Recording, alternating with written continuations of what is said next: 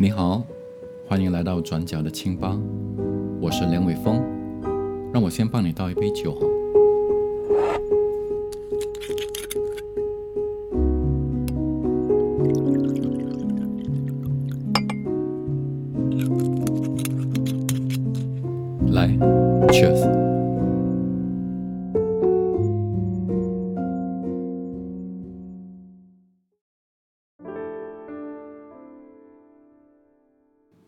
在考虑要开一个个人播客的时候，我在小红书还有微博问朋友们，关于如果我开一个播客，内容他们有什么建议吗？那在呃这两个平台，我其实收到好多朋友给我的一些不同的建议，在这我先跟各位留言的朋友说声谢谢，谢谢你们。那我把这些所有的建议，其实都稍微整理一下，我就觉得它基本上可以分成好几个主题。那比如说情绪管理是一个主题，音乐创作的故事是另外一个主题，广告创作的故事，还有职场的建议是另外一个主题，以及生活方面的感知。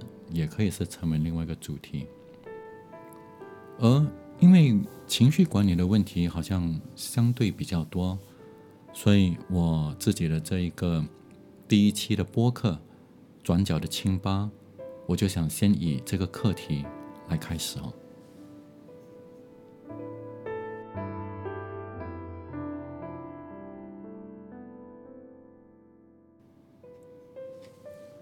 关于情绪管理，呃，大家问到的问题有蛮多，我有做了一些笔记。比如说，怎么做到情绪稳定？成年人如何面对焦虑？如何应对不确定性？如何在浮躁、焦虑和复杂资讯中保持情绪稳定、沉静修炼？还有，比如说，想听一些如何与自我内耗对抗的经验。还有不想在互联网里继续烦躁下去了，想听清醒的建议。我还收到一些场景描述的非常具体的留言，比如说，可以做一期温暖治愈的吗？因为今天真的很受伤。大学生出来实习太辛苦了，眼睛还受伤了，一边扫着共享单车回租房的地方，一边爆哭。我在读着这段留言的时候，脑海中其实连画面都有了。慢慢的，好像感觉连背景音乐也有了，感觉都都快要坐到钢琴前去做歌了。当时我其实有点怀疑，我自己是不是打开了一个潘多拉的盒子，因为我没有上过心理学，所以没有任何具有学术性或。科学认证的方法论可以去分享，我担心自己会把大家带偏了，反而会让大家越来越焦虑，情绪越来越不稳定。但后来我看到一个留言，哎，我觉得蛮好的，有点意思。他是这样说的：“他说，想听你经历的故事，不要说太多道理。”那我看到这个，我就想，对哦。的确哦，我可以把这个播客就当成是在一个清吧里和你聊聊，或者分享一些个人的经历或故事就好了。如果有些故事能对大家有启发和帮助，那蛮好的。如果没有，嗯，那也没事。我会自我安慰的说，没有人是为了上课而来清吧的吧。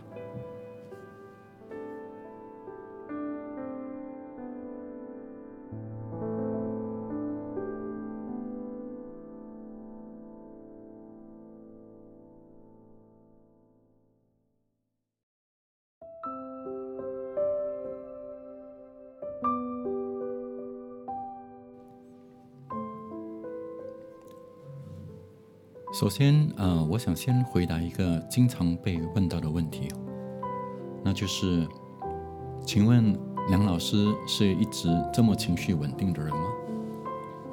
嗯，我是这样想的，我又不是呃 AI 创造出来的虚拟人，所以当然不可能，也不会一直都是情绪稳定的人。事实上，我小时候是一个性格非常暴躁，却也同时非常软弱的小孩。我先说暴躁的部分，就是我小时候很容易就生气、甩东西。比如说，当答应要买给我的糖果没买啦，玩具没买啦，或者是说答应给我吃的炸鸡我没吃到啦，等等的，那这个时候我就会很生气，我就会甩东西、甩枕头啦、甩书本啦，然后跟着就一个人就坐在沙发上，就那边。然后那时候，我的父亲还有母亲每次都说：“你再这样下去的话，你以后长大会变成大颈包哦。”大颈包是粤语，就是大颈包，就是那一种，因为一直生气，把那个颈气的鼓鼓的，那就会变成好像是一个没有脖子的人的感觉。这就是我暴躁的部分。然后关于软弱的部分呢？就是我之前啊，在一个博客上有啊分享过的，就是我小时候虽然已经长得算是蛮高的，比同龄年啊同年龄的人其实的那一个身高都高，而且还蛮胖的，可是却是非常软弱。我甚至会比会给那一些长得比我还瘦小的那一些同学给欺负，譬如说拿东西丢我啦。譬如说，把我推到下水道啦，然后甚至跌倒啦、流血啊之类的。然后当我被欺负的时候，我在学校也不敢去找老师，就憋着、憋着、憋着、憋着，然后一直憋到回家的时候，见到我妈妈了，见到我爸爸的，还呜哭哭啼啼的说我被欺负了。对的，就是一个这么软弱的一个人。所以总而言之，不管从什么角度来看，我觉得我小时候都是一个非常糟糕的小孩。怎么说呢？就面对欺压自己的外人呢，我是非常软弱的；而面对关心着自己的家人呢，我又是非常暴躁无理的，真的非常糟糕。然后，我的父亲是很严厉的一位父亲。那我后来慢慢长大之后，我觉得。他的教育方式很严厉，其实我觉得也蛮聪明的。对于我暴躁这一方面，他那时候是这样想的：他觉得，当一个人懂的东西不够多，就会不明白事理；不明白事理，就会有无理的暴躁、生气。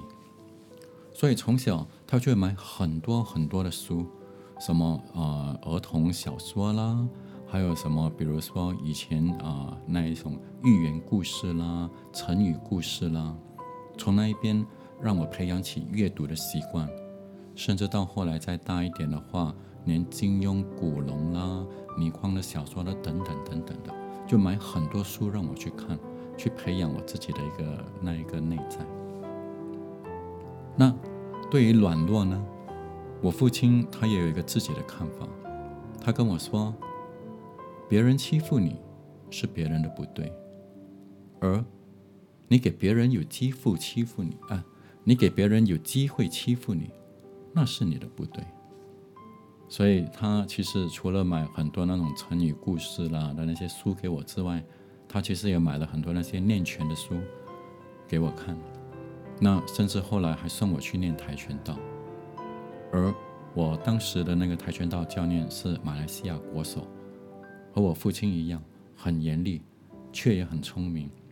我之前也有跟一些朋友分享过，就是我还记得，我第一次去练拳的时候，就第一天哦，我还是白带，我教练是黑带，他就已经把我叫出去跟他对打，然后把我们所有白带学员都都踢得好像身体都受伤了，然后他才跟我们说，他之所以要这样做的原因，是他不希望我们学了这个拳之后。胡去乱搞胡搞的，然后去去打别人。他要我们记住，如果我们胡乱作为去打别人的话，别人身上的痛就是我们现在那个时候所受到的痛。从那一边教我们什么是纪律，然后才开始教我们去练拳。所以其实也是也是蛮聪明跟蛮严厉的一个教练。那阅读和练拳这两件事情，呃，给了我提供一个很好的基础养分，让我在同龄年的人当中有了相对比较不浮躁的那个情绪。虽然后来在成长的过程中，小孩嘛，冲动是魔鬼，偶尔还是会表现出一些年轻人该有的冲动和急躁，但 在岁月和时间的各种洗礼啦、打磨之下呢，就慢慢的被鞭策成今天大家所谓的情绪稳定的我了。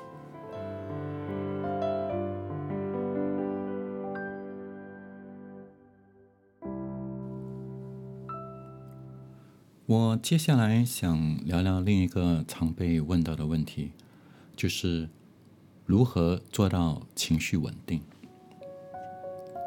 嗯，我是这样想的，与其去想如何做到情绪稳定，不如我们先问另外一个问题：情绪稳定的反义词是什么呢？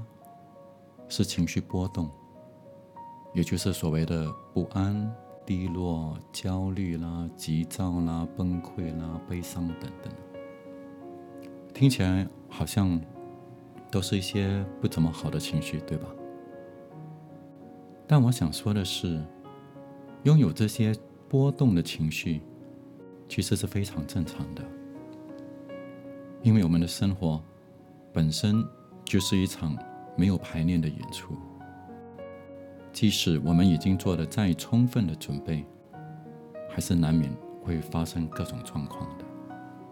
譬如自己最在乎的人伤害了自己啦，出卖了自己啦；比如用心做好的项目被毫无理由的给否定啦，或更严重的被别人抢功啦；又比如不管自己再怎么努力，好像总是觉得。感觉在原地踏步的感觉很无力啊，这样的感觉。那面对生活中这些无法预知或无法控制的状况，我们当然会有情绪上的波动。这是一个人的七情六欲，是非常正常的。如果不管发生什么事，我们的情绪都是非常稳定的，我觉得那才不正常啊。要不。这根本不是一个活人，要不就是他根本不在乎。了解到情绪的波动是正常人的现象之后，那我们这个时候接下来要谈的，就不是如何做到情绪稳定，而是如何面对情绪的波动了。哦，你的酒喝完了，我先帮你多倒一杯哈。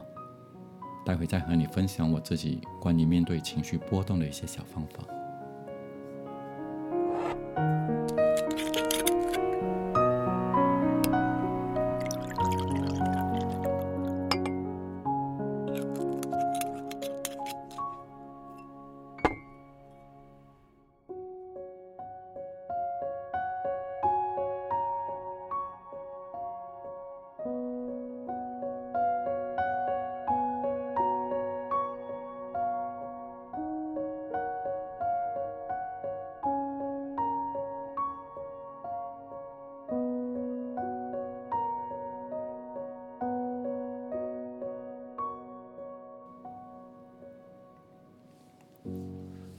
如何面对情绪的波动，我自己首先用的第一个方法是接受处在情绪波动中的自己。我再重复一下，因为中文不是很好，可能发音不标准。就是我自己首先用的第一个方法是接受处在情绪波动中的自己。为什么会这样说？是因为很多人会。知道自己处在情绪波动的那一个状况或是现象里，但知道是一回事，接受是另外一回事。当他们面对着在生气啦，就是或者是容易暴躁的自己时，他们的心里其实是抗拒的，甚至是鄙视着、讨厌着这样的自己的。否则，也不会有这么多人问我如何做到情绪稳定的问题了。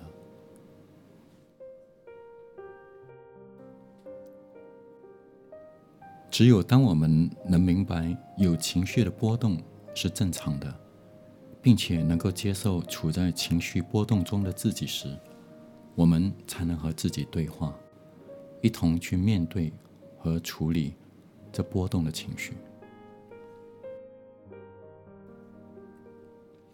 我给大家举一个我自己个人的例子哈。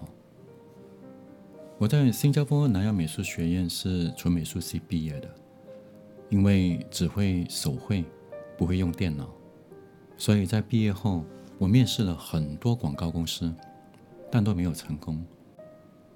直到我面试了一家本土的设计公司，他们说可以聘请我为插画师，并让我从工作中学电脑，这蛮好的，对吧？但有个条件就是。我必须和他们签三年的合约，而起薪是九百元新币。九百元新币转过来人民币九五是就四千五人民币左右。然后说，如果我表现好，就会一点一点再慢慢的加。那在我入职后的一年内，我就一边非常努力的为公司的各个项目去画着各种插画。然后一边用心的向同事学习，啊，如何去操作电脑啦？我还记得我第一次碰电脑的时候，我还问他们说：“这电脑怎么开机啊？”然后与此同时，我还自己买了很多关于电脑设计的书籍，然后下班呢就自己留在公司，然后照着那些书本来学习不同的设计软件，甚至连周末。我也会自己回公司去学电脑。我当时心里是这样想的：有付出才能有回报嘛。所以我当时也没去考虑什么忙不忙啊、累不累啊等等，没有，就一直不断的做啊、做啊、做啊、学啊、学啊、学啊、学的。那在一年之后，我的电脑设计的那一个技巧就慢慢的。啊，用的蛮不错了，就非常熟悉了。那加上因为有纯美术系的功底，我做的作品所受到反馈呢就越来越好。那客户交过来指定要我做的项目也开始多了起来。那当我一年做完了之后，我就希望公司能够为我做个年底啊，就是年度评估的时候呢，我这个时候才被告知说。我签的是三年合约，所以只有在合约到期时才会做评估。我当时听了就有点傻了，我说啊，那我说呃不好意思，我无法接受这样的安排。然后跟着就说，如果没有评估的话，那我就想要提出辞职。可是公司却说，如果我辞职的话呢，就算是毁约，而毁约我就要赔公司。几万块，大概我还记得那个时候是三万块，他是怎么算出来呢？就每个月九百，九百乘十二就是一年，九百乘十二再乘呃乘三，哎三十六就是三年，那大概几万块。那我时候听的时候说啊，所以当我把我的合约拿给一些朋友看的时候，想问他们的意见的时候，大家看了合约就说我太傻了。签了一个模棱两可、很多灰色地带的合约，所以公司的确可以走这些漏洞，然后对我做出这些要求的。所以大家可以想象，我在接下来的一段时间内，几乎每天都是带着那一种要炸公司的心态去上班的。然后工作的时候，我的情绪波动也会变得非常的大。非常情绪化，容易生气了，容易暴躁了，没有耐心了，等等的。然后那个时候火上浇油的是公司老板的助理还会阴阳怪气的跑过来跟我说：“哎，如果你因为表现不好而被解雇，也是要赔公司毁约金的哦。”哇！我当时就差点没有一拳就打在他的脸上。所以，这种就是情绪波动、情绪非常不稳定、暴躁的时期，大概维持了一段时间。我记得大概也是大概四五个星期左右吧。然后就有一天的夜里，呃，我到酒吧喝完酒之后，回家的路上，我就突然间想到，我在生气什么呢？是生气公司的不合理吗？还是生气自己竟然这么傻，签了一个不合理的合约呢？那我就慢慢的再想下去，我就发现，其实我自己是在拒绝接受一个粗心大意、没看清楚合约就签约的自己，一个拿到合约的时候，家人说要帮我看，我就觉得他们管的太多，而傲慢的拒绝了他们的自己。一个我朋友中口中所说的“你傻，这么好骗”的自己，我讨厌这样的自己。而因为我不想接受和面对这一个令人讨厌犯错的自己，所以我就把所有的重点都转移到公司的不合理上，甚至对公司的同事发脾气。但冤有头债有主，说到底这不关同事的事，是公司老板、公司领导的事啊。那我就再往下想，就这样，诶，就算领导有一颗想坑我的心，想骗我的心，也是因为我自己的原因，才让他得逞的。所以在那个时候，我就开始告诉自己说：“是的，梁伟峰，你是犯了错误，你得先接受这个事实，是你自己犯了一个错误。那现在走是走不了了。”要赔毁约金吗？躺平摆烂也不行了，也要赔毁约金。所以，请问，现在我们该做什么，才能够去弥补这个过错？不要让这个过错一错再错。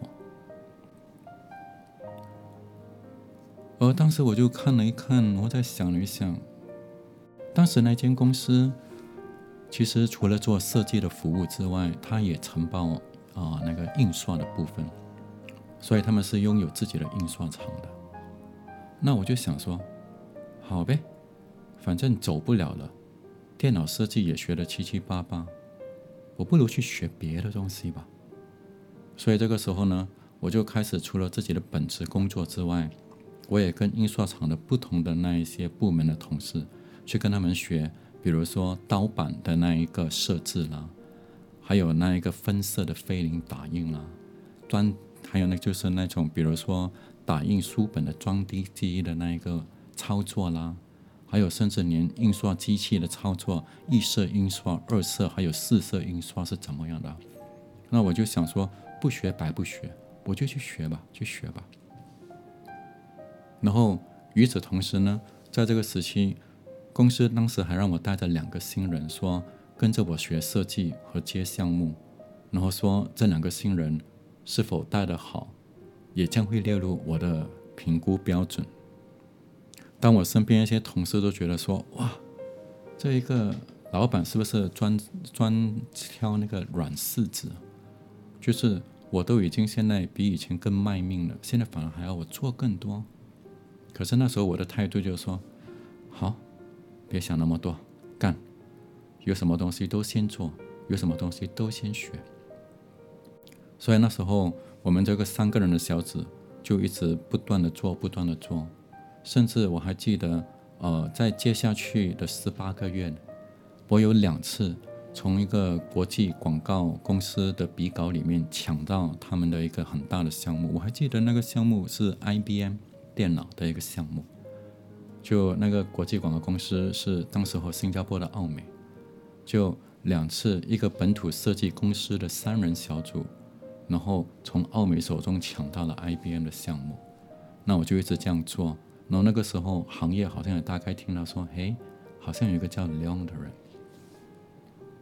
然后三年后，当我跟那间公司约满了之后，我其实也没有再去找工作，因为我就直接被国际广告公司招进去了，然后直接做了一个创意小组的那个组长。那我说这个故事的重点是，当我们情绪波动的时候，先接受处在情绪波动中的自己，我们才能够和自己去对话，我们才能够和自己一同去面对和处理这个波动的情绪。我后来有一天，我问自己，我说：“如果再来一次，就是再回到九四年毕业了之后，我碰到这个设计公司，我会不会再签多一次合约呢？”我的答案其实是会的。为什么呢？因为在这三年内，我其实除了基本已经有的那一个美术功底之外，我还学了电脑，我还学了刀版。我还学了印刷，我还学了各种东西，从而因为有了这样的一个资历，让我在三年后就可以直接到国际广告公司里面做一个创意小组的组长。而如果在当年那个时候，我是刚好比较幸运进了一间国际广告公司的话，用三年的时间是绝对做不了一个创意组长的，因为那时候在新加坡的创意行业。对于创意组长的那个要求非常高，你至少要做个七到八年才能够到那个位置。所以我觉得其实有得必有失啊。抱歉哦，这个举的这次举的这个例子有一点长，那我下面的分享会注意一下时长，不要说的那么啰嗦长气了。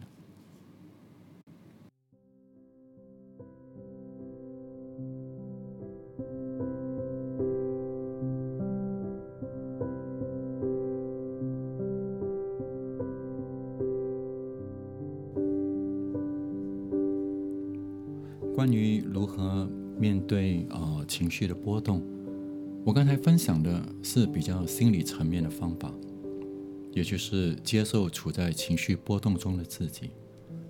那我其实还有另外一个方法，会想跟大家分享，是比较生理层面的，那就是呼吸稳一点，说话稳一点。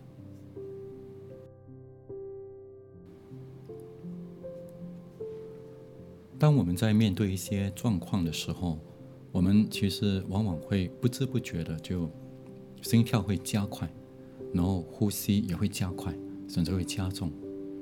这是身体面对压力时的正常表现。而这个时候的思绪是非常不灵活的。你们可以做一下这个实验，你试试看，用很快的呼吸，呼吸个十秒钟。怎么说呢？就是这样。你试试看，用这样的方式呼吸个十秒钟，来，一、二、三、四、五、六、七、八、九、十。好的，请问三点半的八分钟前是几点？你有没有发现，这个时候你会开始有点嗯，哎，三点半的八分钟，你会如果是呼吸比较平缓的话，你可能稍微想一下，就说三点半的八分钟前是三点二十二。可是因为刚才你一直在呼吸，很快很快很快，你会忽然间有点嗯懵了，然后要想到就就有点卡住了。所以，当我自己面对一些无法预知的状况时候，我会立马感觉到自己的呼吸和心跳都会加快的时候呢，我就会立刻的刻意的去放慢呼吸，然后每一次的呼吸都长一点、稳一点，就是用这种方式让身体能够接收到氧气，从而就让你的脑袋也能够接收到氧气。那只有当脑袋接收到氧气的时候，他才可以去组织那个思绪，可以去分析那个状况，甚至去想出那个应对的那个策略。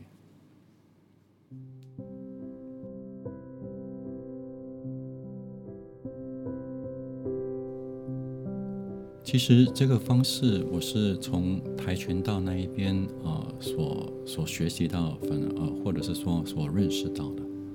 因为当我们跆拳道在比赛的时候呢，你们可能看过电视转播，就是两个跆拳道选手就在那边跳啊跳啊跳啊跳啊，然后靠近踢一脚，然后跳啊跳啊跳啊，然后靠近打两拳这样的一个方式。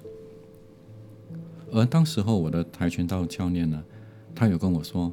在比赛的时候，千万不要跌进别人的那一个节奏里面。当别人跳的时候呢，你就站稳稳，只是走来走去。然后当别人走的时候呢，你才跳。可是跳一下呢，吸引到对方也跳的时候，你就要稳下来。因为在这个时候，他最重要的是说，希望我可以保持我的那个呼吸是比较稳的。然后不管是踢到别人，或者是被别人踢到的时候，都不要激动。什么说激动呢？踢到别人得分了，哦，你就很激动；或者被踢到了就失分了，那你就哇，那我要赶快进攻。他说都不要激动，一定要保持呼吸的那个稳定。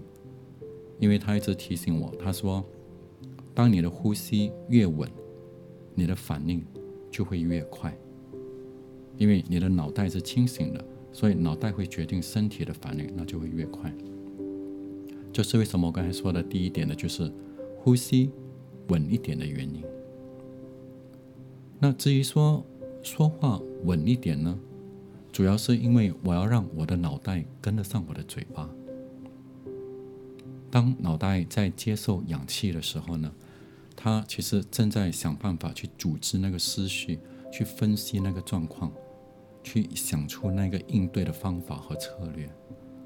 所以很多时候我们都是边想边说，而如果你说太快的时候，那个头脑还没有办法去组织的时候，你很可能就会说的话呢就没有重点，甚至更严重的，就说了不该说的话。我记得有一次，呃，那时候在公司的时候，有一天我已经堆了好几个会了。然后跟着在当天的最后一个会的时候，应该是我的第四还是第五个会，哇，都已经累到不行了。然后在最后一个会的时候呢，然后我就跟组员在 review，那组员交上来的想法呢，其实那时候我看到我真的觉得真的非常不好，而且甚至我有一点生气了，怎么可以做成这样？然后就在那个时候呢，我就跟自己说，来，呼吸稳一点。说话稳一点。然后，当我稍微呼吸了一下之后，我就跟他们说：“我可不可以请你们先离开我的办公室？我一会再找你们谈。”然后跟着等他们离开了之后，我自己稳下心来，再想一下，嗯，到底他们的问题不对在哪里？我应该怎么样去给他们意见等等的，跟着。我在找他们来聊的时候，我就跟他们说：“其实我不是生气他们的想法不好，而是因为我知道他们的能力，从他们交上来的东西，我感觉不到他们对这个上项目的那一个用心和上心，这是我生气的原因。然后当我跟他们说了之后呢，主人才跟我们说啊。”他最近呃，他们碰到一些什么问题啦？包括别的项目啦，包括什么什么的。说完了之后，还说这也是导致他们这一次想法，其实他自己也没有很满意的原因。我说好，那我们接下去要怎么样走？大家知道吗？大家说清楚了。而这时候有其中一位组员跟我说，他说，呃，他要谢谢我，没有当下臭骂他们一顿。因为他们说，如果当下我发脾气、拍桌子就臭骂他们一顿的话呢，他们离开我的房间呢的下一秒，其实也会骂回我，就说这么厉害你不自己做，哈，什么什么什么之类的。可是因为我是很冷静的跟他们说，我可不可以麻烦你们先离开我的办公室？所以嘛，他们其实是带着有点亏欠，他们出去立马就小组组合，在想说我们这一次哪里有问题，我们怎么样去做下一个。所以，其实我觉得，有时候用这种方式，反而可以更容易的去解决问题，是更有效率的。我在小红书和微博上有分享过一篇文字，就是当大家都觉得我情绪稳定的时候，其实我想告诉大家，这是装的。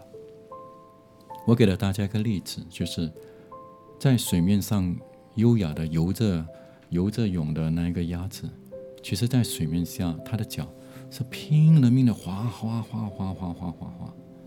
所以，同样的，当大家看到所谓的说什么情绪稳定的梁老师，其实我是很努力的，在让自己的呼吸稳一点，说话稳一点，因为我想用一种比较。稳定的状态来面对我所面啊所碰到的波动的情绪。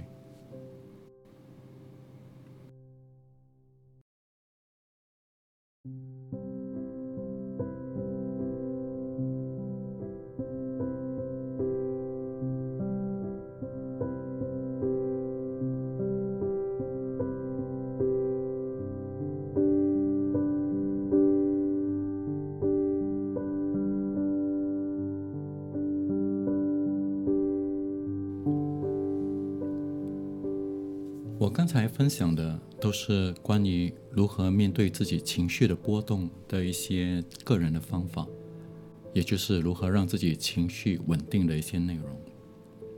那我接下来想聊聊另外一个有些朋友啊，或者是说好一些朋友也有留过的一个问题，就是如何面对情绪不稳定的领导。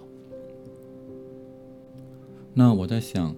如果各位听到这个问题的时候，潜意识里想听到的是，我会回答如何让领导情绪比较稳定的一些技巧或者方法的话，那我会说，抱歉，要让你失望了，因为我是这样觉得的，我们是无法去改变他人的情绪不稳定的，不管这个人是领导或者是客户，因为。造成他情绪不稳定的原因或是理由太多了，除了他自己之外，我们是不会知道的。而因为不知道起因、不知道理由，我们也就无从下手去想说如何让他的情绪比较稳定。所以，对于这个问题，我其实想换另外一种问法，就是不是如何面对情绪不稳定的领导。而是如何管理情绪不稳定的领导。我再说一次，不是如何面对情绪不稳定的领导，而是如何管理情绪不稳定的领导。因为当你用“面对”这个词的时候，你的位置的那个感觉是被动的。你要想我如何面对这个人。可是当你用“管理”，你的位置。就会变成是主动的，就是说我如何去管理他，那种感觉就好像在两性关系中，与其我们去想说如何让对方更爱我一点，这是比较被动的，我们还不如去想说如何让自己变得更好一点，这是主动的。那关于如何管理情绪不稳定的领导，我自己有几个小方法。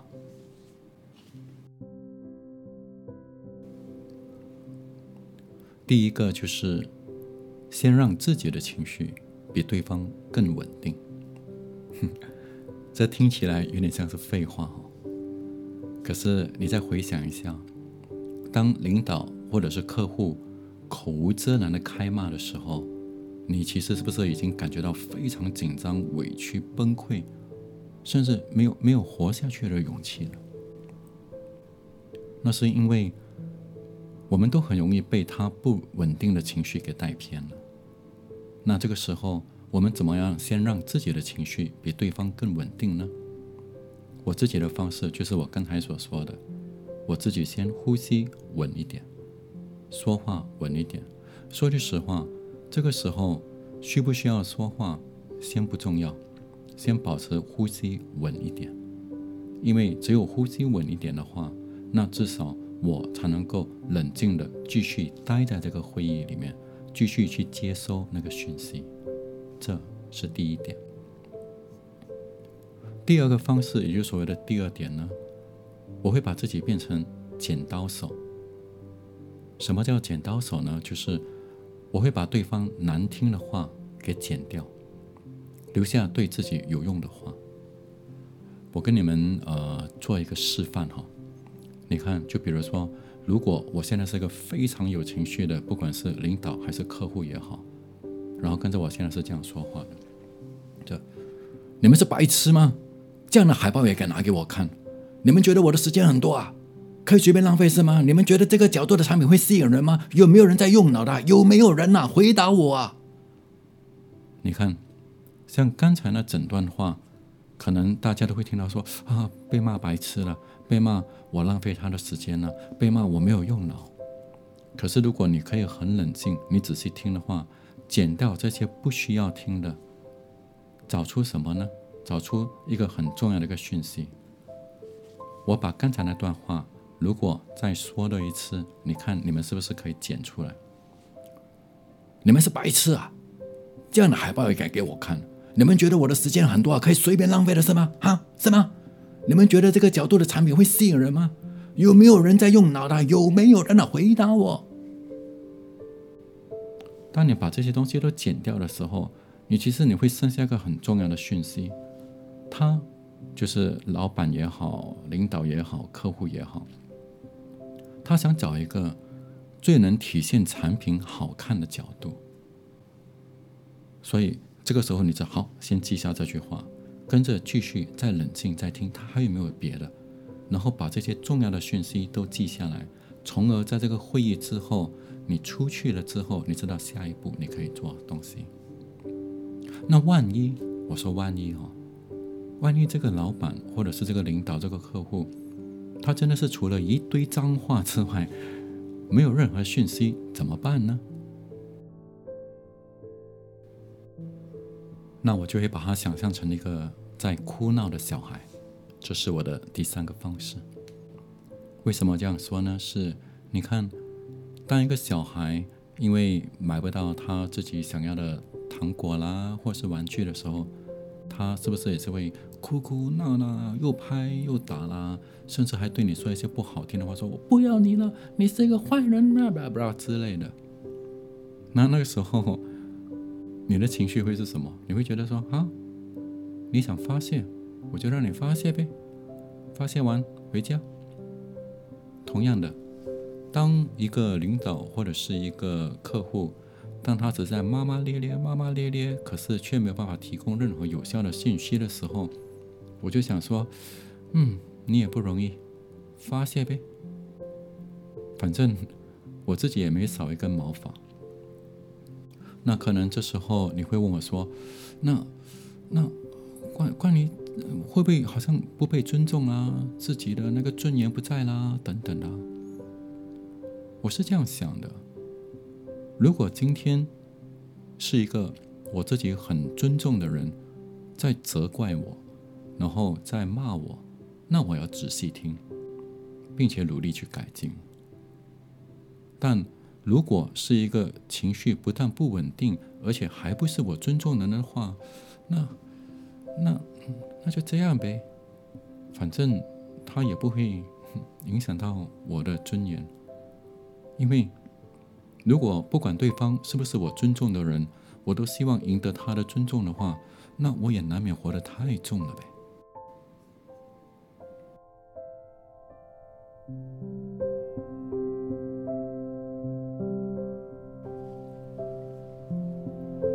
看了一下时间，觉得应该差不多了，于是我想分享最后一个点。我知道，因为《月上高阶职场》这个综艺节目所赋予我的光环，它塑造了一个所谓情绪稳定的领导人的人设。但实情是，你们看到的只是情绪稳定的我，你们没看到的是情绪不稳定、情绪波动着的我。那一种被出卖或是欺骗时。生气的打着沙包的我，或者是坐在钢琴前做不出歌的时候，大力的弹着琴键的我，或者是项目进行的不顺利时，自己一个人到酒吧喝酒的我。我想说的是，我自己也还在努力的学习着管理情绪。所以我今天所分享的内容，其实更多的是自己的学习笔记。这是自己的第一期播客，还在各种摸索和学习中。